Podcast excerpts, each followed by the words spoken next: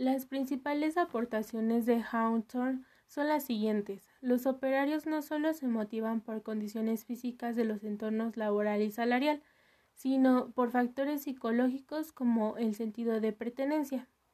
Los grupos informales tenían más peso en los, en los resultados que las decisiones de los mandos superiores. Las normas del grupo influían en el comportamiento individual y los niveles de productividad. Las buenas relaciones sociales entre operarios y supervisores favorecían el incremento de la productividad. En los grupos más integrados surgió un liderazgo que generaba más cooperación para superar las dificultades del trabajo. La conclusión a la que llegaron los investigadores es que los incrementos de la productividad no se debían a factores externos o eventos físicos, sino a una compleja reacción emocional en cadena.